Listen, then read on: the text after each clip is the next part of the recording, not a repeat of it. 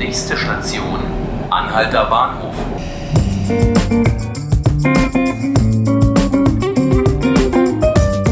Herzlich willkommen, liebe Zuhörerinnen und Zuhörer zu 5 Minuten Berlin.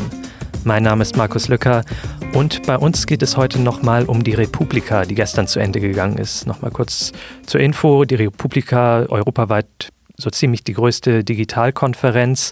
Aber da geht es häufig auch um Themen wie Presse und Pressefreiheit. Zum Beispiel in einem Panel, das gestern stattgefunden hat und wo meine Kollegin Helena Piontek war, die jetzt auch bei mir im Studio ist. Hallo. Das Thema Pressefreiheit war jetzt ja vor allen Dingen in der Vergangenheit relativ groß durch so Fälle wie Can Dündar, der Chefredakteur der türkischen Zeitung Cumhuriyet, der jetzt auch bei einem Panel war auf der Republika, wo du warst. Es ging allgemein darum, wie sicher ist Berlin als Standort für Exiljournalisten. Was haben Sie denn gesagt? Was macht äh, Berlin so sicher? Also zum einen, glaube ich, ist Berlin einfach ziemlich attraktiv als Digitalstandort. Es gibt eine wahnsinnig große Medienvielfalt und damit auch viele Jobs natürlich. Ähm, auch in vielen Sprachen ist es möglich, in Berlin zu arbeiten als Journalist. Zum anderen hat Deutschland einfach immer noch einen ziemlich hohen Standard an Pressefreiheit und Meinungsfreiheit. Also es ist für ähm, viele Menschen hier möglich, frei und unabhängig auch zu berichten. Du hattest mir auch vorab erzählt, da wurde jetzt irgendwie so eine Art Stipendienprogramm schon vor einer Weile eingeführt. Was hat es denn so in der Kurzfassung ungefähr damit auf sich? Also es ist ein Stipendienprogramm der Senatsverwaltung für Wirtschaft und Reporter ohne Grenzen. Und im Groben soll es eigentlich darum gehen, Journalisten ein grundlegendes Handwerk an digitaler Sicherheit beizubringen.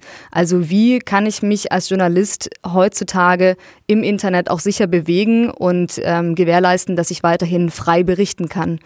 Also wir haben ja zum einen haben wir durch äh, die digitale Kommunikation haben wir Entwicklungen wie im Iran oder in China, die einfach, wo die Länder einer großen Internetzensur unterliegen und die Berichterstattung mhm. dadurch oder auch die freie Meinungsbildung total erschwert wird. Andererseits haben wir Chancen, ähm, zum Beispiel durch die verschlüsselte digitale Kommunikation, auch in Ländern, wo Unterdrückung und Überwachung durch die Regierung herrscht, auch weiterhin frei miteinander kommunizieren zu können, was super wichtig ist, wenn man jetzt zum Beispiel an Quellenschutz denkt oder ja, an Informanten vor Ort. Also geht es denn auch darum, dass diese Journalisten jetzt möglicherweise bloß eine Weile lang in Berlin bleiben, nicht dauerhaft hier im Exil bleiben und dann diese Kompetenzen wieder in ihr eigenes Land mitnehmen? Ganz genau. Also es war zum Beispiel eine Reporterin von Weiß aus Brasilien da, die auch selbst schon ähm, bedroht wurde über das Internet, ähm, ihre Familie auch bedroht wurde.